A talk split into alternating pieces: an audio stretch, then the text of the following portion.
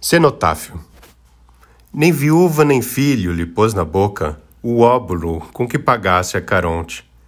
São velados para nós os olhos com que transpôs o estige e viu nove vezes refletido nas águas ínferas o rosto que não conhecemos.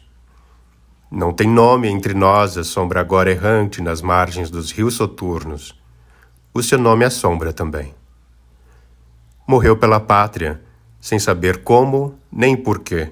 O seu sacrifício teve a glória de não se conhecer.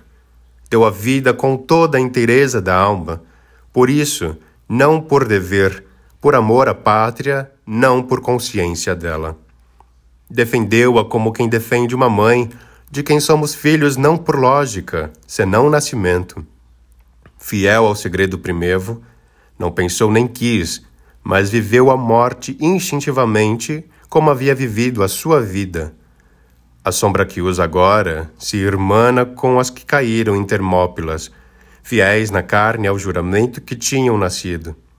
Morreu pela pátria, como o sol nasce todos os dias. Foi por natureza o que a morte havia de torná-lo.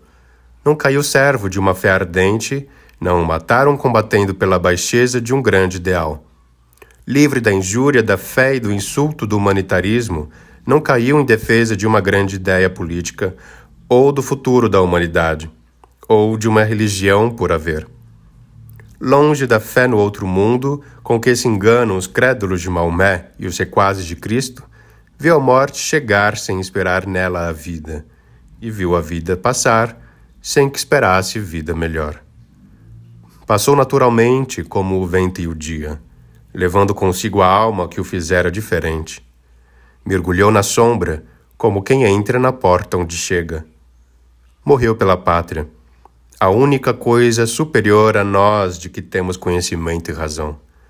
O paraíso do maometano ou cristão, o esquecimento transcendente do budista, não se lhe refletiram nos olhos quando nele se apagou a chama que há vivo na terra. Não soube quem foi, como não sabemos quem é. Cumpriu o dever sem saber que cumpria.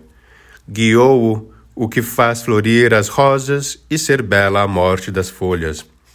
A vida não tem razão melhor, nem a morte melhor galardão. Visita agora, conforme os deuses concedem, as regiões onde não há luz, passando os lamentos de Cocito e o fogo de Flagetonte, e ouvindo na noite o lapso leve da lívida onda leteia. Ele é anônimo como o instinto que o matou. Não pensou que ia morrer pela pátria. Morreu por ela. Não determinou cumprir o seu dever. Cumpriu. A quem não teve nome na alma, justo é que não perguntemos que nome definiu seu corpo. Foi português, não sendo tal português.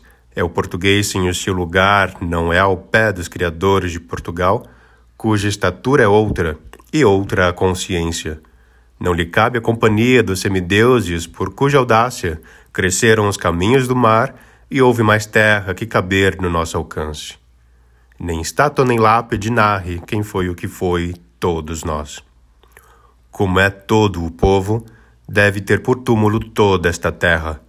Na sua própria memória o devemos sepultar, e por lápide, pôr-lhe o seu exemplo apenas.